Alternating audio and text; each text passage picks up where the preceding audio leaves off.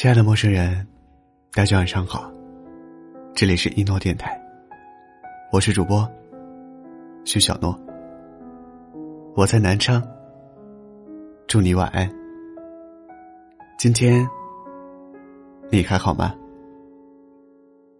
跟闺蜜聊天的时候，我们聊到疫情结束之后最想做的事，她说她想去芬兰看极光。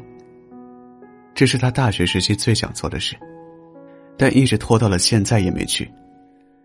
这次的疫情让他意识到，人生不能光喊口号，得脚踏实地的把口号变成现实。不知道大家有没有发现，每隔一段时间，我们的朋友圈就会被健身、看书、学乐器等一些热门 flag 贡献，但能真正把 flag 变成现实的。却寥寥无几。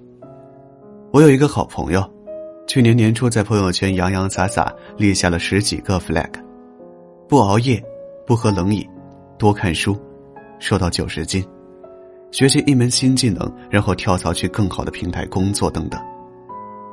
结果一年过去了，他也只在刚发完那条朋友圈的时候早睡了两天，疯狂下单了一堆书，但每一本都只看了目录。更重要的是，虽然他天天吐槽自己有多不喜欢现在的工作，但他却没有能力去改变现状。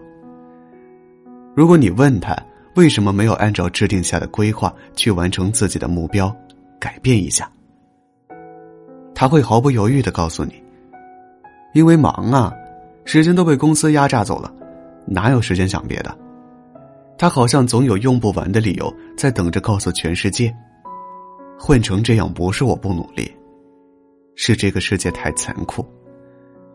可是你去翻看一下他的朋友圈和微博，又会发现所有热门的电视剧、综艺和网络八卦，他一个都没有错过。努力，好像只是他上网之余的附加选项。有人说，现在的年轻人拼搏全靠脑补，努力只是口嗨。他们一边在深夜的朋友圈里慷慨激昂的喊着要努力要改变，天亮之后，却又毫不犹豫的关掉定好的闹钟，继续心安理得的混日子。以前有一个同事，我经常能在晚上十点多的时候看到他定位在公司的朋友圈，但奇怪的是，作为入职了三四年的老员工，他却只是一个基层的岗位。后来有一次。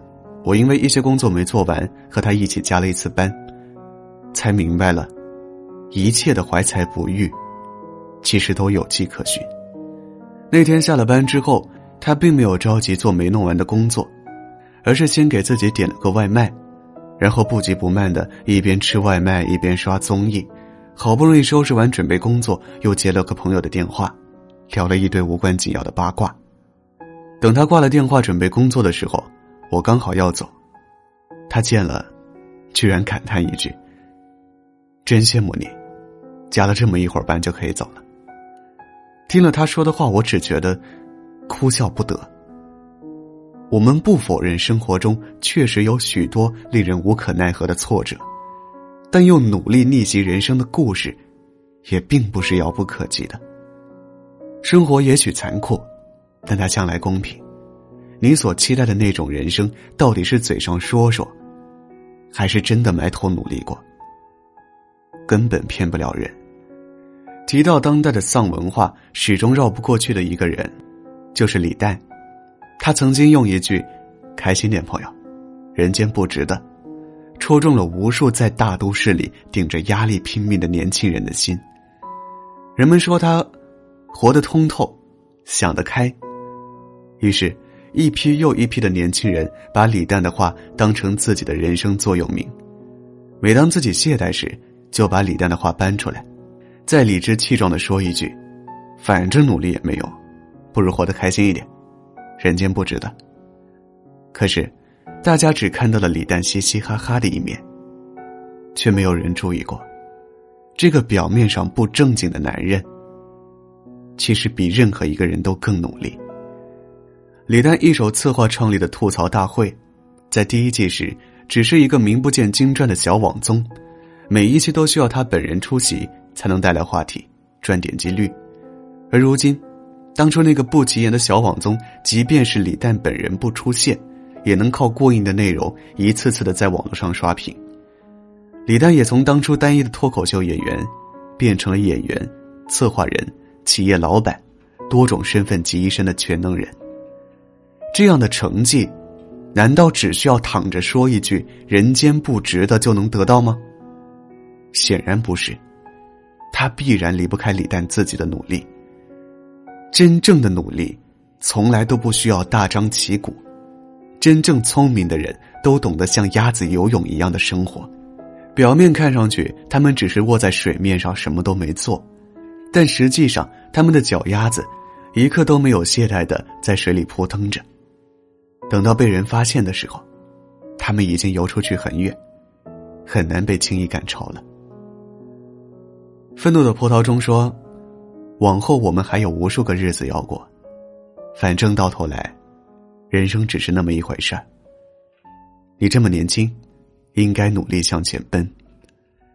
人生不是应付检查的面子工程，而是你自己对你生命的承诺。你想要成为什么样的人，就要付出什么样的努力。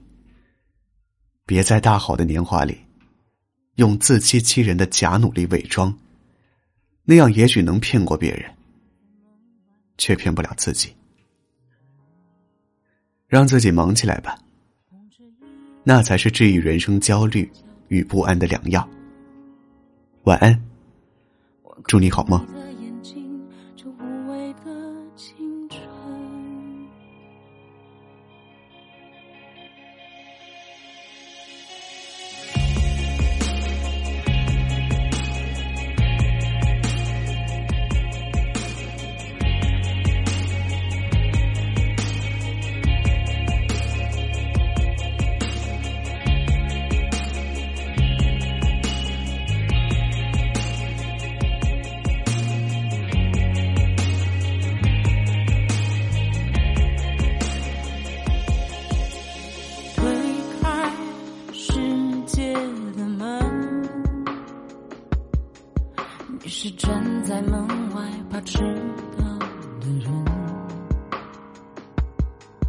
捧着一颗不懂计较的认真，换过你的眼睛，这无畏的青春。左手的你呀，右手的你呀，只记得花一扇，世界本该是你醒。来的模样，左眼的悲伤，右眼的倔强，看起来都一样。原来你就是我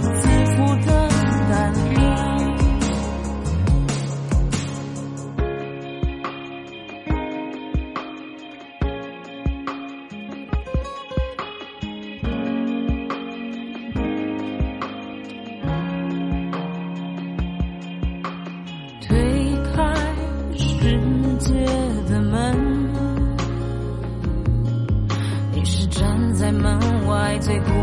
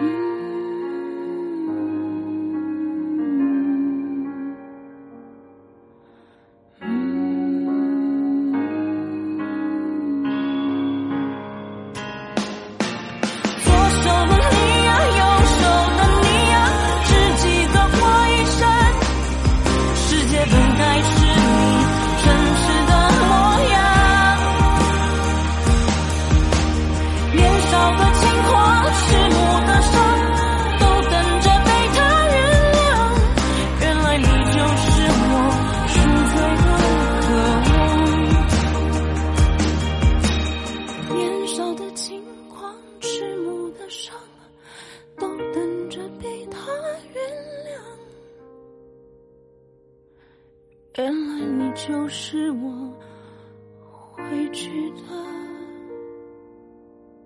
地方。